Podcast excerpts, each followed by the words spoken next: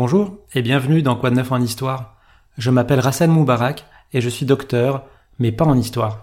Dans ce podcast, je reçois des écrivaines et des écrivains pour nous parler d'histoire à l'occasion de la sortie de leur dernier ouvrage. Mon invité aujourd'hui est Vincent Bernard. Bonjour Vincent. Bonjour. Vous êtes historien, spécialiste d'histoire militaire et membre de la rédaction de Guerre et Histoire, et vous avez beaucoup travaillé sur la guerre de sécession américaine. Vous y avez notamment consacré des biographies aux généraux Robert Lee et Ulysse Grant, et votre dernier livre, La guerre de sécession, la grande guerre américaine, 1861-1865, est paru aux éditions Passé Composé. Pour commencer, un historien français qui s'intéresse à la guerre de sécession, c'est un peu comme un historien américain qui s'intéresserait à notre révolution française.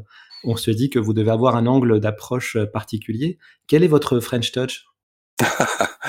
euh, oui, alors en effet, bah, des, des, historiens américains qui s'intéressent à, à, différents pans de l'histoire de France, et en a, figurez-vous, un bon paquet, en réalité. Euh, effectivement, alors au-delà de la, la plaisanterie, euh, je me suis simplement rendu compte, moi c'est une période qui me passionne depuis très très longtemps, un conflit qui, dans l'histoire militaire euh, contemporaine, a une place euh, particulièrement éminente euh, à tout point de vue, et je me suis simplement rendu compte que qu'on ne le connaissait en France au mieux que de manière très superficielle, au travers de quelques ouvrages, alors soit confidentiels, soit très orientés, soit quelques quelques synthèses générales, mais très peu de choses finalement au-delà ma perspective a été d'essayer de, de, faire une synthèse qui soit euh, alors il existe des synthèses traduites hein, celle de, de, James Macpherson par exemple qui est, euh, qui est très célèbre et, et, a raison parce que c'est un un bouquin exceptionnel mais qui est un petit peu difficile d'accès pour les Français euh, parce que ça nécessite pas mal de prérequis euh, et, et c'est une, une approche quand même très très américano-américaine du conflit. Et puis il y a celle de John Keegan qui est britannique et qui est plus plus axé sur l'histoire militaire mais bon qui, qui est un petit peu euh, aride, euh, si je puis me permettre. Mhm. Donc j'ai essayé simplement de, de dresser un, une synthèse en forme de récit euh, sur ce conflit pour en, en montrer d'une part le, euh, la grande complexité par rapport aux images d'Épinal qu'on a un petit peu en tête euh, par rapport à ça, et d'autre part un angle un peu particulier que j'ai voulu mettre en avant aussi, c'est la son intensité, son importance par comparaison avec l'expérience européenne de la Grande Guerre, euh, puisque bon, sans, sans que ce soit tout à fait comparable, c'est l'expérience sur le sol américain qui correspond le plus en fait au vécu européen de la Grande Guerre. Et pour parler des différences entre les, les Américains et les Européens, euh, même le terme n'est pas euh, identique des deux côtés de l'Atlantique. Euh, en France et en Europe, on parle de guerre de sécession et aux États-Unis, ils parlent de civil war, de guerre civile. Ouais. Pourquoi est-ce qu'une dénomination commune ne s'est pas imposée? Alors ça, c'est dès l'origine. Euh, en, en, Europe, on a beaucoup parlé de, de, guerre de sécession. Alors en France, mais pas seulement, hein, dans, dans, beaucoup de pays européens. Euh, et aux États-Unis, ben, le, le, le, il y a différents noms qui ont été alors des noms déjà euh, sectionnels, c'est-à-dire le, Sud euh, a beaucoup parlé de guerre d'agression de, du Nord, de guerre entre les États pour mettre en avant sa propre perspective. Le mmh. Nord a parlé, au contraire, de guerre de rébellion parmi d'autres d'autres dénominations. Et finalement, ce qui s'est imposé au fil du temps, c'est effectivement le, le vocable de, de, civil war, de guerre civile, euh, alors qui est à la fois tout à fait approprié, hein, il n'est pas, pas, inexact, mais je trouve que la, la dénomination européenne de guerre de sécession est finalement peut-être plus pertinente dans le sens où elle met en avant le fait qu'on a, il y a une dimension guerre d'indépendance. Euh, qui est un petit peu nié, j'allais dire, dans la mentalité américaine, parce que c'est difficile d'accepter l'idée que les États-Unis sont, sont un pays mortel finalement, comme n'importe quel. Euh, en Europe, des empires ont, sont nés, ont vécu et ont disparu. Et peut-être qu'aux États-Unis, cette idée-là est un petit peu difficile à, à admettre. Donc le, le, terme de civil war euh, néglige peut-être ce côté deux peuples affrontés qui a eu un début de réalité quand même pendant la guerre. Donc c'est pour ça. Bon, après, c'est tout à fait discutable. Et, et mais je mmh. trouve que le terme de guerre de sécession, euh, tel qu'on le on l'utilise en, en, France et en Europe est assez est approprié parce qu'en réalité strictement descriptif en, fait. La raison principale de la guerre est le le rôle, la place de l'esclavage, cette institution particulière. Euh, quelle est la place de l'esclavage justement dans les différents États en ce milieu du 19e siècle? Alors oui, c'est l'esclavage et la toile de fond. Alors il y a eu énormément de débats et des débats orientés euh, pour euh, euh, pour savoir si l'esclavage était la cause, l'unique cause ou pas la cause du tout de la, guerre de sécession. C'est indéniablement la toile de fond qui structure la, différenciation qui s'établit entre le nord et le sud. Alors au milieu du, du 19e siècle, ben, on a on a finalement un esclavage qui a totalement disparu des États du Nord. Il a existé à l'origine du pays, mais il a, il totalement disparu au fil des décennies. Et donc, il demeure très implanté dans le sud, alors en particulier dans ce qu'on appelle les cotton states, euh, dont l'économie dépend de la culture du coton, qui est particulièrement adaptée donc aux, plantations, l'économie de plantation et, et, et, à la comment dire à, la, un nombre d'esclaves, euh, une main d'œuvre euh, captive, j'allais dire très importante.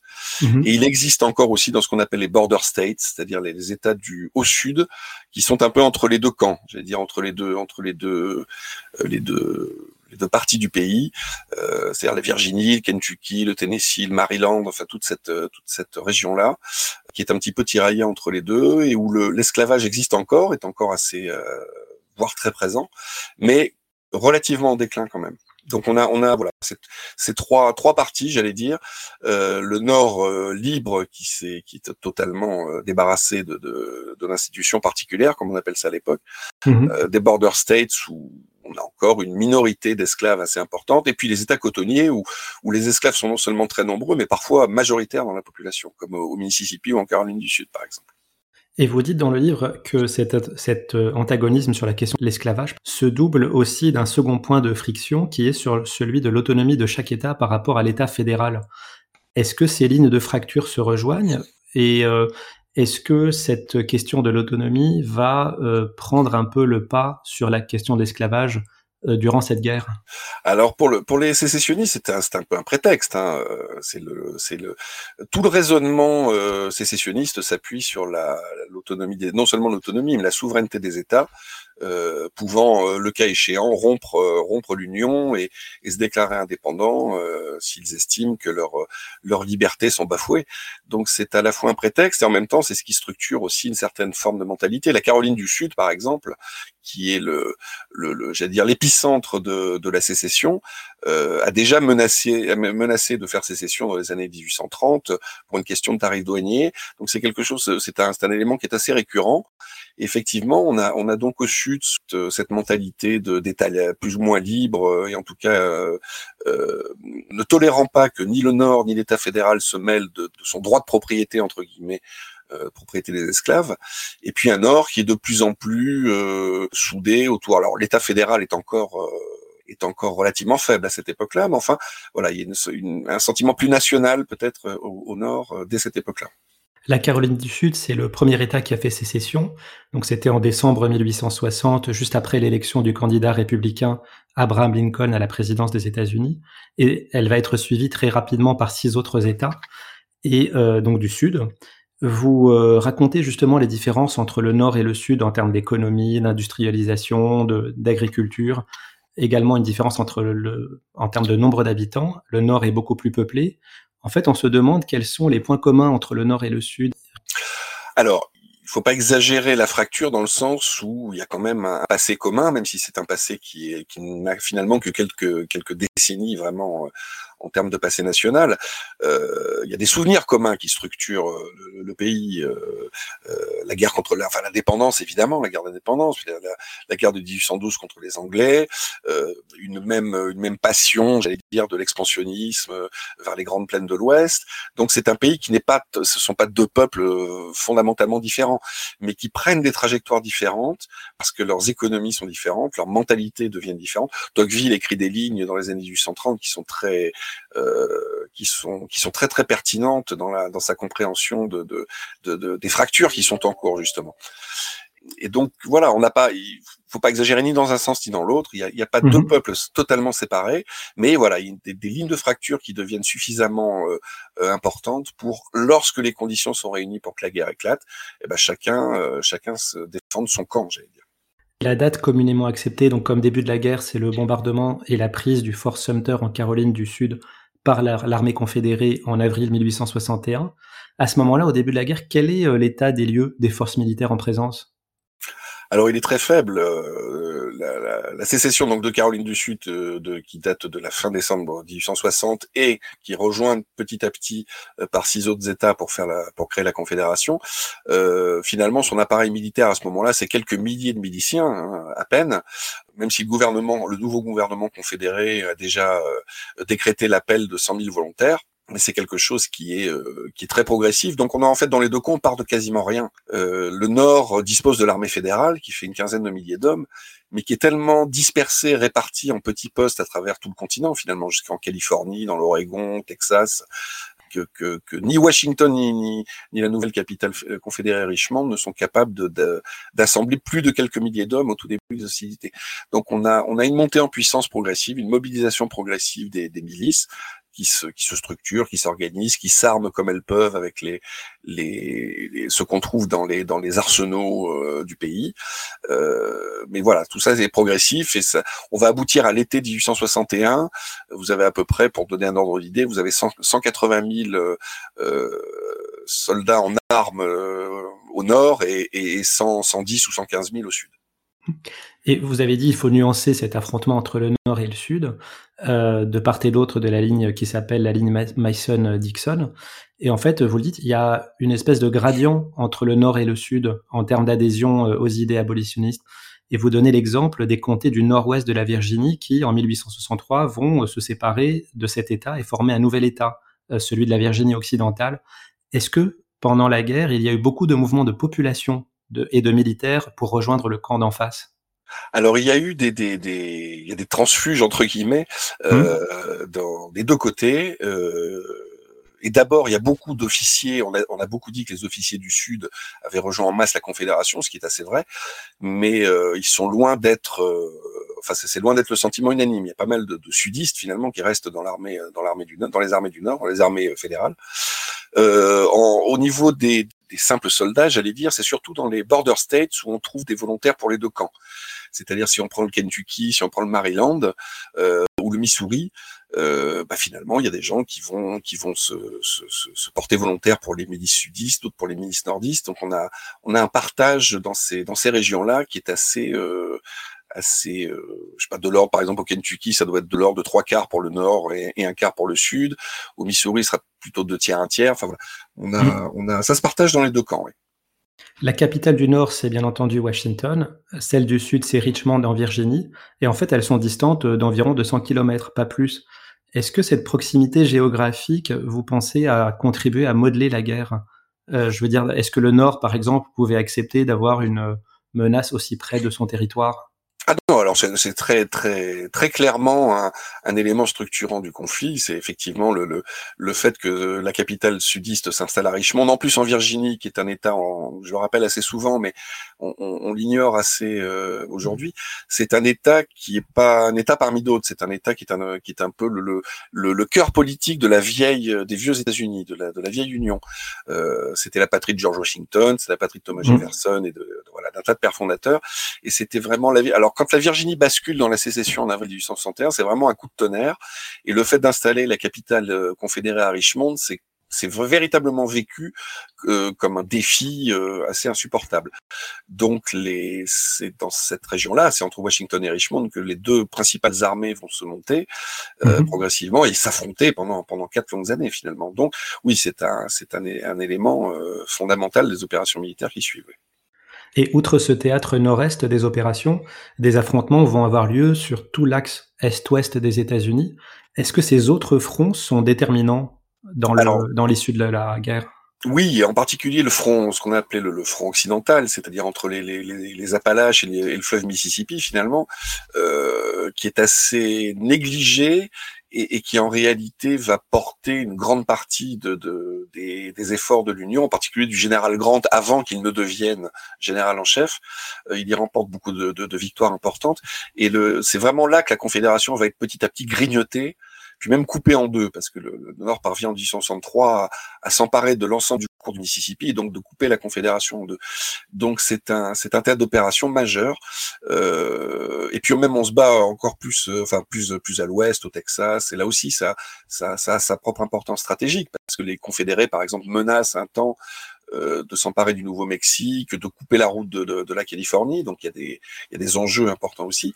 Et puis un front qu'on oublie souvent, qui est tout simplement le front maritime, euh, c'est-à-dire que l'Union va multiplier les opérations amphibies et s'emparer d'une partie des côtes euh, du Sud, assiéger Charleston pendant deux ans, s'emparer de certains forts, en bloquer d'autres. Enfin, il y, a une dimension vraiment aussi très importante côtière, j'allais dire. Alors, et c'est vrai que le domaine naval est, un domaine où la supériorité du Nord est incontestable, et un blocus a été euh, tenté ou réalisé vis-à-vis du Sud. Est-ce que ce blocus est efficace, euh, je veux dire, en termes d'impact militaire, et quel impact a-t-il eu sur les civils? Est-ce qu'ils ont pu se ravitailler, commercer comme, euh, comme en temps normal? alors, en termes militaires et stratégiques, il a eu un impact réel, mais très progressif. Mhm. Euh, c'est-à-dire qu'au début, la flotte de l'Union n'a tout simplement pas les moyens de bloquer des milliers de kilomètres de côte, et donc on va instaurer un blocus qui va être de plus en plus important, mais qui reste, euh, les, les, mailles du filet sont quand même assez grosses. Mais euh, par contre, l'impact sur les civils va se voir très rapidement parce que ça va limiter drastiquement les importations et à la mhm. fin de la guerre les bloquer, euh, les bloquer complètement. Donc ça va priver le sud de, de, de produits, de, de, certains produits de première nécessité, de, de, euh, de café, de sucre, de voilà, le ravitaillement est très mauvais. Paradoxalement, c'est une région rurale, donc on a l'impression que les vivres abondent, mais d'une part, euh, les cultures sont largement consacrées au, au, coton et au tabac et aux cultures de rapport, donc euh, pas aux cultures vivrières, et d'autre part, le réseau de transport ferré qui va se dégrader avec le temps va empêcher enfin va, fortement impacter la possibilité de transporter ce ravitaillement à travers le pays. Donc oui, le blocus joue un, rôle euh, qui est décisif à long terme. Quel, quel, découpage chronologique vous faites de la guerre de sécession? Parce que classiquement, on distingue une première phase, j'ai l'impression, où le Sud remporte plus de victoires, et puis ensuite, à partir de, de, juillet 1863 et la bataille de Gettysburg, le Nord inverse la tendance. Mais est-ce que ce découpage est trop simpliste? Oui, c'est effectivement, ça participe d'une vision un petit peu, un petit peu, oui, un petit peu simple, simple de, de mmh. ce conflit. Euh, en réalité, les deux camps ne cherchent pas la même chose le Nord cherche à, envahir le Sud dans le sens où à forcer le Sud à, déposer les armes, donc euh, est stratégiquement à l'offensive, tandis que le Sud cherche simplement à se défendre et à euh, préserver son indépendance. Donc les objectifs ne sont pas les mêmes, et en réalité, le Sud va poursuivre son objectif d'indépendance pendant quatre ans euh, mmh. par à coup. C'est-à-dire qu'il y a un certain nombre de phases dans lesquelles le, le Nord est à l'offensive. Au, au, printemps 1862, par exemple, euh, euh, les observateurs sont certains que la guerre n'a plus que quelques mois à, à, vivre parce que le Sud est acculé, Richmond est assiégé et, et, on pense que ça va être terminé très vite. Et en réalité, il y a un redressement qui s'opère. Euh, après la bataille de Gettysburg, c'est pareil, la guerre dure un an et demi, il y a encore un redressement qui s'opère en 1864. Très longtemps, les, le, le Sud confédéré a cet espoir de lasser, enfin oui, lasser l'opinion du Nord euh, suffisamment pour qu'elle pour que qu'elle abandonne le combat finalement. Donc on n'est pas dans une, structure linéaire de euh, avec un oui un début, un milieu, une fin et puis une phase ascendante et une phase descendante. On est plutôt sur un sur une structuration un peu rythmique de la avec des qui est faite d'espoir et de déception de la enfin, de la part du Sud, mais tout ça se prolonge très tardivement, j'allais dire. Jusque fin 1864, il y a encore l'espoir pour le Sud d'obtenir de, quelque chose. Moi, mon sentiment à la lecture du livre, c'est qu'en fait, le même scénario va se répéter pratiquement quatre années de suite. C'est-à-dire que euh, j'ai l'impression que les gains territoriaux ne sont jamais décisifs, ils succèdent aux pertes, tout s'équilibre et en fait, quasiment à chaque hiver, les armées reprennent euh, leur quartier d'hiver et les combats s'arrêtent et au, printemps, on reprend pratiquement au même point que l'année d'avant. C'est ça. Alors, c'est? pas tout à fait exact dans le sens où il y a quand même une progression du Nord assez régulière. Par exemple, euh, je disais tout à l'heure en 1863, quand le Mississippi coupe la Confédération en deux, ça c'est vraiment quelque chose de stratégiquement très lourd. il y a des régions entières, le Tennessee par exemple, qui va qui va assez rapidement basculer, euh, être occupé par l'Union. Donc il y a quand même une progression euh, territoriale, mais effectivement, en termes de, comment dire de, de haute stratégie, j'allais dire. On est sur une situation qui revient un petit peu, qui se, qui revient un petit peu toujours au même point, en particulier dans l'est, avec l'affrontement entre les deux principales armées, qui est fait de victoires et de défaites, et, et où euh, effectivement chaque été, ben, on s'affronte, le, le, sud commence à prendre l'avantage, et puis finalement est, est, est, renvoyé dans ses dans ses tranchées, et mmh. puis on pense ses plaies pendant l'hiver, et on part au printemps suivant. Ça, c'est tout à fait exact, et ce qui explique aussi la durée de la guerre. Et, dans cette guerre qui est peut-être, vous le dites, la première euh, grande guerre contemporaine, on cherche plus vraiment comme avant la bataille décisive, non? Alors, un petit peu aussi dans le sens où on, espère, bah, Lee par exemple, euh, espère très longtemps remporter une victoire suffisamment spectaculaire pour que l'opinion publique du Nord en soit retournée et ou que l'opinion internationale en soit suffisamment frappée euh, pour euh, pour que l'Europe reconnaisse par exemple la Confédération. Donc il espère cette espèce de d'Austerlitz, euh, vraiment la bataille, euh, ce qu'on appelle la bataille décisive, qu'on ne trouve mhm. jamais vraiment, mais bon.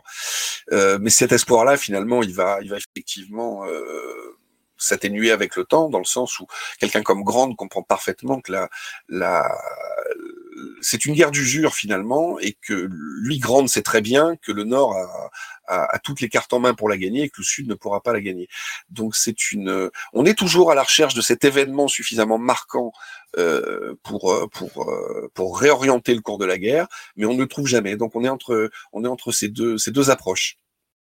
Une autre impression que j'ai eue en lisant vos descriptions de bataille, alors dans le livre, il y a beaucoup de cartes qui détaillent les principales campagnes durant la guerre, et puis certaines cartes qui sont consacrées aux principales batailles. J'ai l'impression qu'il y a assez peu de victoires nettes, écrasantes, et que euh, vous le dites assez régulièrement, à la fin de la journée ou des deux jours de bataille, les deux camps sont épuisés et finalement le vainqueur n'a plus l'énergie et les hommes nécessaires pour porter le coup de grâce à l'ennemi vaincu. Oui, oui, tout à fait. Alors là, on est, on est au cœur de l'évolution, euh, voire de la révolution militaire en cours qui débute euh, au milieu du 19e et qui va aboutir à, la guerre 14. C'est-à-dire une augmentation euh, assez rapide de la, puissance de feu et de la portée des, des armements. Euh, alors on en est encore qu'au tout début, hein, là, pendant la guerre de sécession, mais qui rend finalement l'infanterie euh, assez impuissante euh, elle s'épuise très vite, il est très difficile d'attaquer. Quand on réussit à, à, à, prendre un objectif, c'est au prix d'assauts très lourds et très meurtriers. Et donc finalement, à la fin de la journée, il est très rare que les conditions soient réunies pour pour lancer une poursuite de l'adversaire, par exemple. Donc les batailles ne sont jamais vraiment achevées. On conserve le terrain, on, on considère être vainqueur parce qu'on a on a infligé plus de pertes qu'on en a subi, mais on, les armées ne sont jamais véritablement, sauf pour des affrontements limités, mais ne sont jamais vraiment en position d'écraser euh, hmm. d'écraser l'adversaire. Oui, parce que la plupart des combats, de ce que j'ai lu, opposent des effectifs à peu près comparables, en tout cas du même ordre de grandeur, et le nombre de, décès, euh, sauf exception, est à peu près aussi similaire de part et d'autre, et donc finalement, euh, bah, on a perdu à peu près autant d'hommes d'un côté que de l'autre, et il y a, j'ai l'impression, aucune victoire écrasante, et puis aussi, il y a assez peu de surprises, non? De, de situations qui paraissaient complètement perdues, qui est retourné alors, il y a un certain nombre de, de au plan tactique, un certain nombre de, de, de, choses quand même. Si on prend la bataille de Chancellorsville, par exemple, en 1863, mhm. euh, qui est une manœuvre de contournement euh, de l'armée du Nord euh, par par Lee et Jackson et son lieutenant Jackson, qui est quand même assez assez extraordinaire. Il y a la bataille de, de de Chattanooga, par exemple, en grande contre-attaque euh, à Chattanooga et que le, l'armée euh, confédérée, qui était pourtant parfaitement retranchée, s'effondre d'un seul coup. Donc il y a un certain nombre quand même de, de, de surprises tactiques et de et de, de renversements de situation. Mais c'est vrai qu'il est plus difficile de manœuvrer, encore une fois, avec ces armements euh, qui ont des portées beaucoup plus longues. Et puis on est on est dans un pays où les infrastructures sont assez limitées, donc il y a assez peu de routes pour euh, pour marcher vite, pour contourner l'adversaire. Il y a beaucoup de forêts, beaucoup de beaucoup de collines, beaucoup de cours d'eau euh, les généraux euh, sont des professionnels, mais enfin, surtout au début de la guerre, ils n'ont pas commandé euh, plus de quelques centaines d'hommes au mieux. donc, voilà, c'est très difficile de faire se mouvoir des masses de, et en plus des masses de volontaires, c'est-à-dire des, soldats qui n'ont pas des années d'entraînement dans les pattes. Donc, tous ces facteurs font qu'effectivement, il y a beaucoup de batailles, comme vous le disiez, sont assez statiques ou sont assez assez peu. on se retrouve avec des oui, deux armées assez comparables qui se font front et puis qui essaient de se bousculer l'une l'autre, mais sans vraiment y parvenir. Il y a des exceptions, mais globalement, on est dans ce modèle-là. Oui, parce que les guerres précédentes sur le territoire américain, c'était la guerre anglo-américaine en 1812 et la guerre contre le Mexique en 1846-1848. Donc c'est vrai que là, en 1861, au début de la guerre, on a assez peu de vétérans finalement hein, dans, les, dans les deux armées. Alors, la plupart des officiers ont connu la guerre du Mexique. Hein.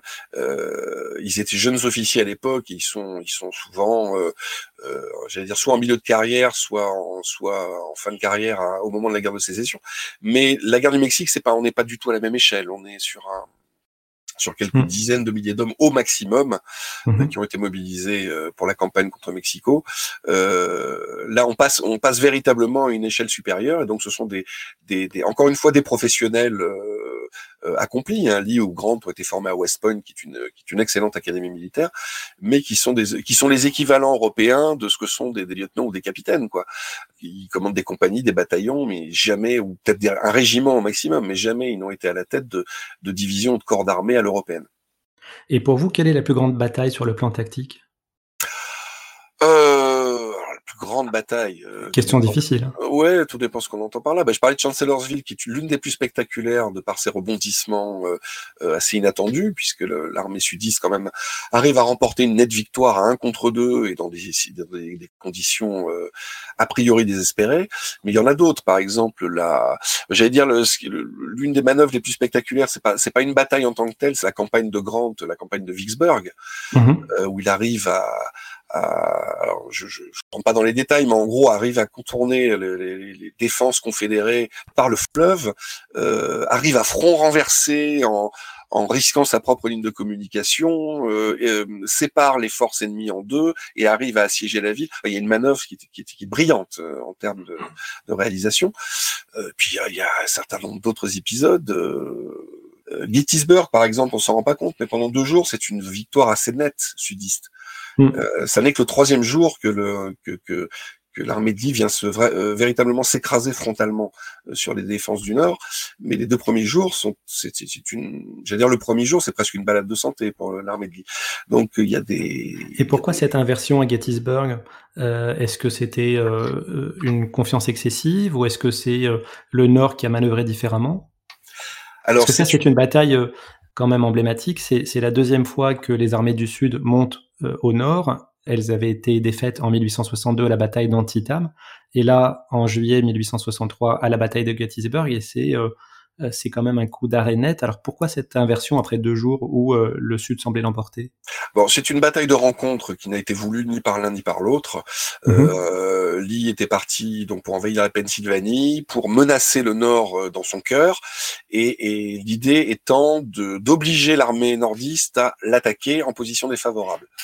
Euh, et en réalité, il, s'avère une bataille de rencontres. Donc les, les avant-gardes de son armée rencontrent celle de l'armée du Potomac. Et petit à petit, les, les, troupes sont agrégées à ce champ de bataille. On rappelle tout le monde, hein, les deux armées se concentrent à cet endroit-là. Et les, donc les deux premiers jours sont, sont nettement à l'avantage du Sud, qui arrive à refouler euh, l'armée du Potomac jusque sur les fameuses hauteurs de, euh, de Cemetery Hill et, et, qui sont au sud de Gettysburg. Et là, par contre, la, concentration de l'armée du Potomac et une résistance vraiment très euh, solide fait que Lee espère jouer son va-tout le troisième jour en disant voilà, je vais jeter toutes mes réserves dans la bataille, je vais porter un coup décisif et, et, et ils vont s'effondrer. Et en réalité, c'est son armée qui est taillée en pièces le troisième jour. Vous avez écrit un livre il y a cinq ans qui s'intitulait Le Sud pouvait-il gagner la guerre de sécession? Est-ce que ça passait, euh, cette victoire, par une occupation territoriale du Nord ou la prise de Washington? Alors la prise de Washington aurait été...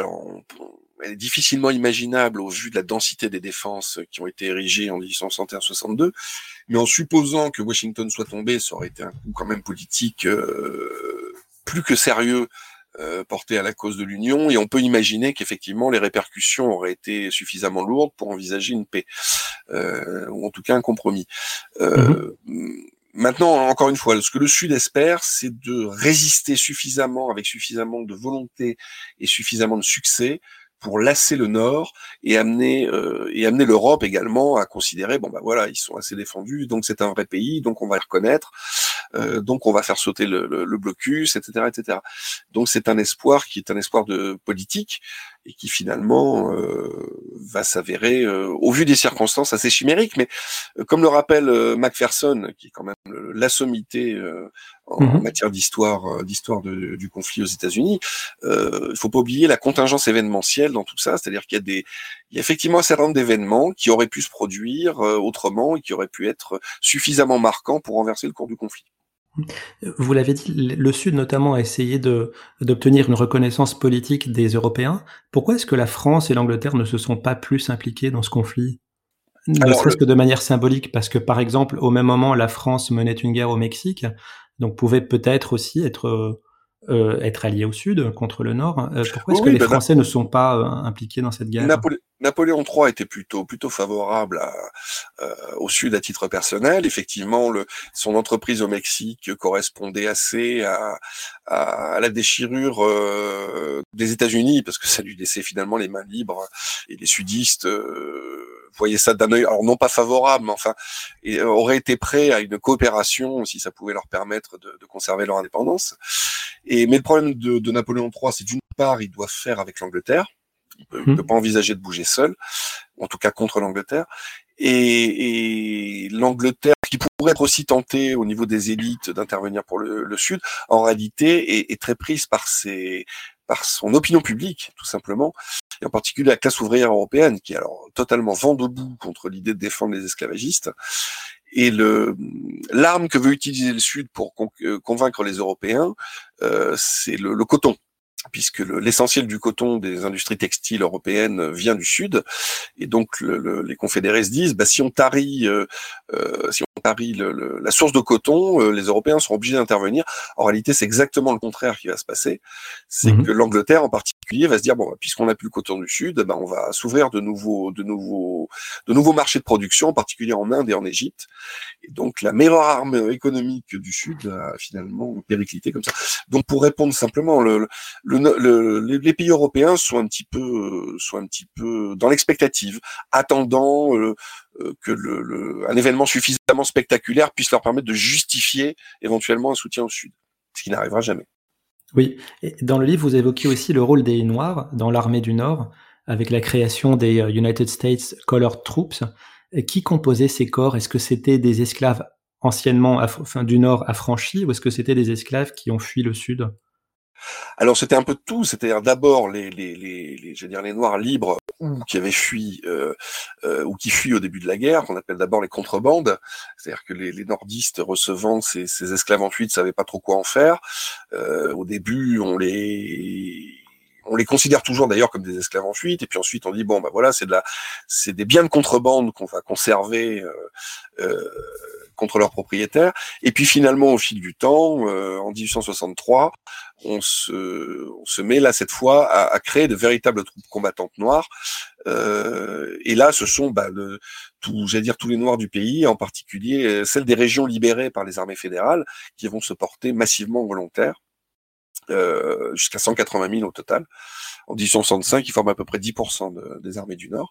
Donc c'est un, c'est un phénomène progressif. Il faut bien voir aussi que le, la population euh, noire du Nord est très faible. C'est à peu près 250 000 euh, libres qui vivent dans les États libres. Euh, il y a 4 millions d'esclaves et à peu près 250 000 libres dans les États du Sud aussi. Donc c'est effectivement les, les, la grande masse des volontaires, c'est évidemment des esclaves, soit d'anciens esclaves, soit des esclaves en fuite dans le cours du conflit. On l'a dit en introduction, la, la différence de population est importante entre le nord et le sud et euh, les, le nombre de victimes étant à peu près identique dans les deux camps, euh, le Sud va être très vite confronté à un problème de recrutement euh, avec une conscription qui va être initiée. Et à la fin de la guerre, vous dites que il a été évoqué par certains dans le Sud la possibilité d'incorporer des Noirs dans, dans les rangs de l'armée. Est-ce que c'était une hypothèse sérieusement envisagée? Au début, pas du tout. C'était quelque chose d'exclu. Euh, même dans le Nord, d'ailleurs, on, excluait la première année du conflit, on exclut totalement d'armée des, Noirs. Et alors dans le Sud, c'est encore plus encore plus marqué parce que euh, ça infirme en fait le, le fait de, de, de, transformer les esclaves en soldats. D'une part, ça oblige moralement à envisager un affranchissement certains émettent l'idée qu'on pourrait les garder en esclavage et en les, en les, en les transformant en soldats, mais euh, Général Lee, par exemple, explique que c'était totalement, totalement absurde. Donc, euh, cette idée d'armer les esclaves euh, qui infirme totalement toute la philosophie sudiste, j'allais dire, qui considère que les Noirs ne sont, ne sont heureux, j'allais dire, que qu'en esclavage, parce qu'on on, s'occupe de leurs besoins, que voilà. Donc on n'imagine pas. Encore une fois, je parle de la philosophie sudiste. oui, oui, bien sûr. c'est pas votre opinion personnelle. voilà, absolument. Euh, donc pendant très longtemps, cette idée-là est totalement impensable, mais à partir de, de 1863-64, ça commence à faire son chemin dans certaines têtes devant le, la catastrophique, euh, le catastrophique déséquilibre des moyens militaires.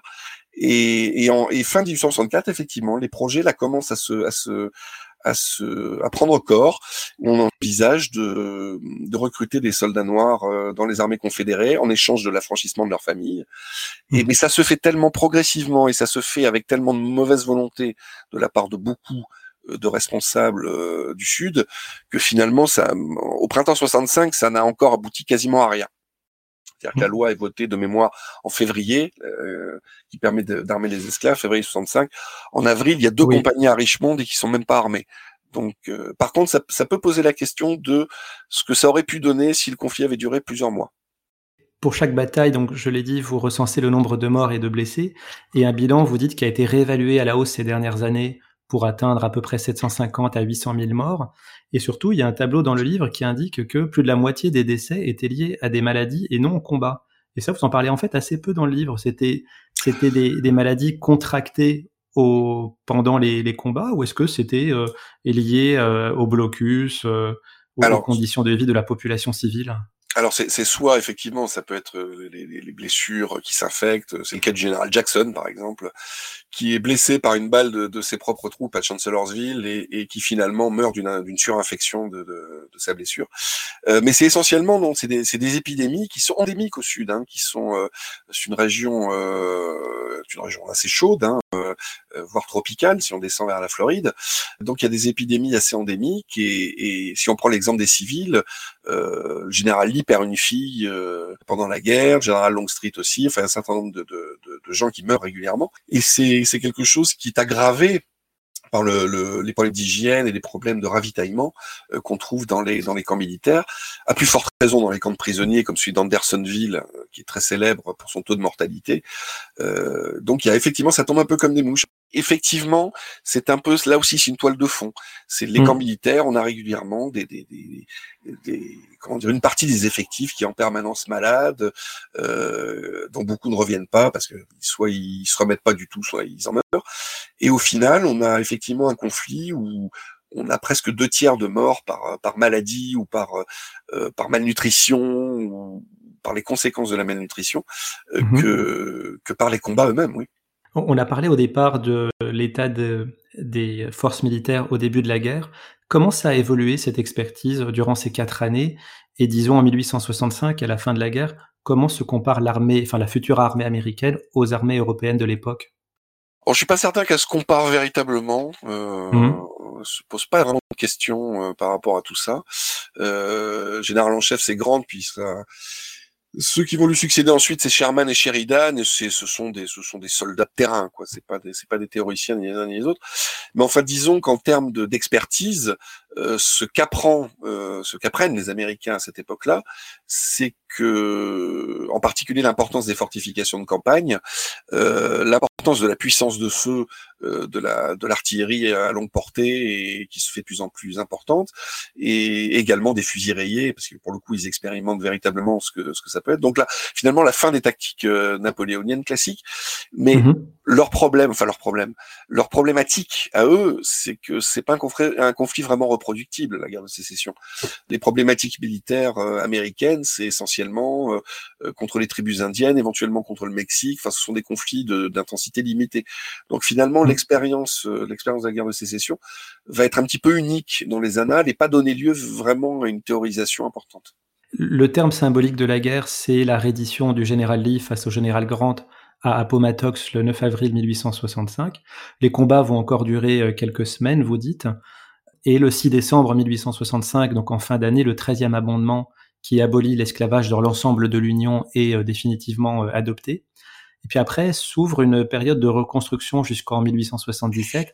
Alors c'est pas l'objet principal du livre bien sûr, mais euh, est-ce que vous considérez qu'elle a été menée suffisamment loin cette euh, cette période de reconstruction?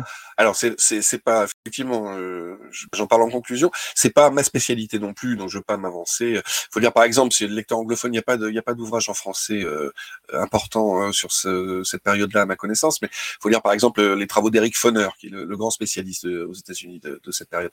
Mais globalement, c'est une c'est une période d'échec parce que finalement, on essaye de créer une société où les Noirs prennent toute leur place politiquement, deviennent des citoyens à part entière, et les, les, les ce sont les, j'allais dire la vieille société blanche qui arrive finalement à, à reprendre le dessus. Alors ces matinées de, de c'est une période qui, qui, qui, est pleine de violence. Alors on parle beaucoup du Ku Klux Klan, mais il n'y a pas que le Ku Klux Klan. Il y a des, il y a des, il y a une très très forte opposition euh, entre les communautés qui tourne parfois à la bataille rangée. Hein. il y a véritablement des événements euh, extrêmement euh, lourds et douloureux et meurtriers. Et finalement, le, en 1876, ce qui se passe, c'est qu'il y a une élection présidentielle qui est tellement disputée euh, on n'arrive pas à départager le candidat démocrate du candidat républicain. Et en fait, il y a un deal entre les deux partis euh, qui consiste à dire, bah, écoutez, on, on, laisse le républicain être élu, et auquel cas, on vous laisse un peu les mains libres dans le sud pour euh, reprendre les rênes. Donc c'est une période qui se qui s'achève sur le dos des, des Noirs finalement, parce que c'est ce mmh. qui va donner derrière toutes les lois Jim Crow et cette, cette émancipation ratée finalement de la, de la communauté afro-américaine. Pour conclure, quel est aujourd'hui l'héritage des grandes figures du Sud? On a vu euh, des statues de, de lits déboulonnés, les drapeaux confédérés retirés. Quelle est la perception de cette époque aujourd'hui, et notamment dans le Sud? Alors c'était très, très difficile à dire parce qu'aujourd'hui on a l'impression, euh, à voir les actualités, à voir la, façon dont, réagissent les Américains, qu'il y a une majorité de plus en plus écrasante euh, qui considère que tous ces symboles confédérés, toutes ces statues, tous ces sont unanimement des symboles racistes, exclusivement des, des, euh, des marqueurs d'oppression qu'il faut éliminer. Mais c'est un sentiment qui en fait était très graduel euh, jusqu'aux événements, euh, jusqu'aux événements de Charlottesville en 2017. La majorité de l'opinion américaine était contre le fait de déboulonner des statues sudistes, par exemple. Mmh. Et dans le sud, bah, il y, a y a cette histoire qui est effectivement paradoxale parce qu'elle est faite de racisme qui est absolument indéniable, mais aussi d'un souvenir d'une guerre qui a été, qui a été un, un, comment dire, un événement extrêmement fort, extrêmement meurtrier, extrêmement traumatisant, euh, qui est aussi une mémoire de ce de ce sud-là qui existe et qu'on peut pas non plus totalement balayer d'un revers de main. Donc par exemple, si on prend les spécificités euh, du Sud, euh, le nom de Sherman, qui, est très fréquemment encore exécré dans beaucoup de coins euh, du Sud encore aujourd'hui, parce que c'est lui qui a, qui a mené des campagnes extrêmement destructrices en Géorgie et dans les Carolines.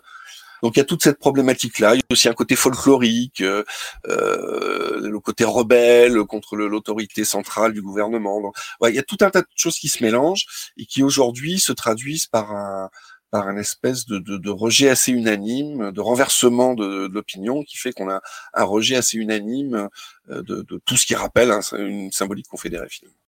Alors je voudrais terminer par deux clins d'œil à la culture populaire. Vous ouvrez le livre par une citation du film Le bon, la, brute et le truand, où le truand s'exclame When you have to shoot, shoot, don't talk. Vous l'avez vu combien de fois ce film?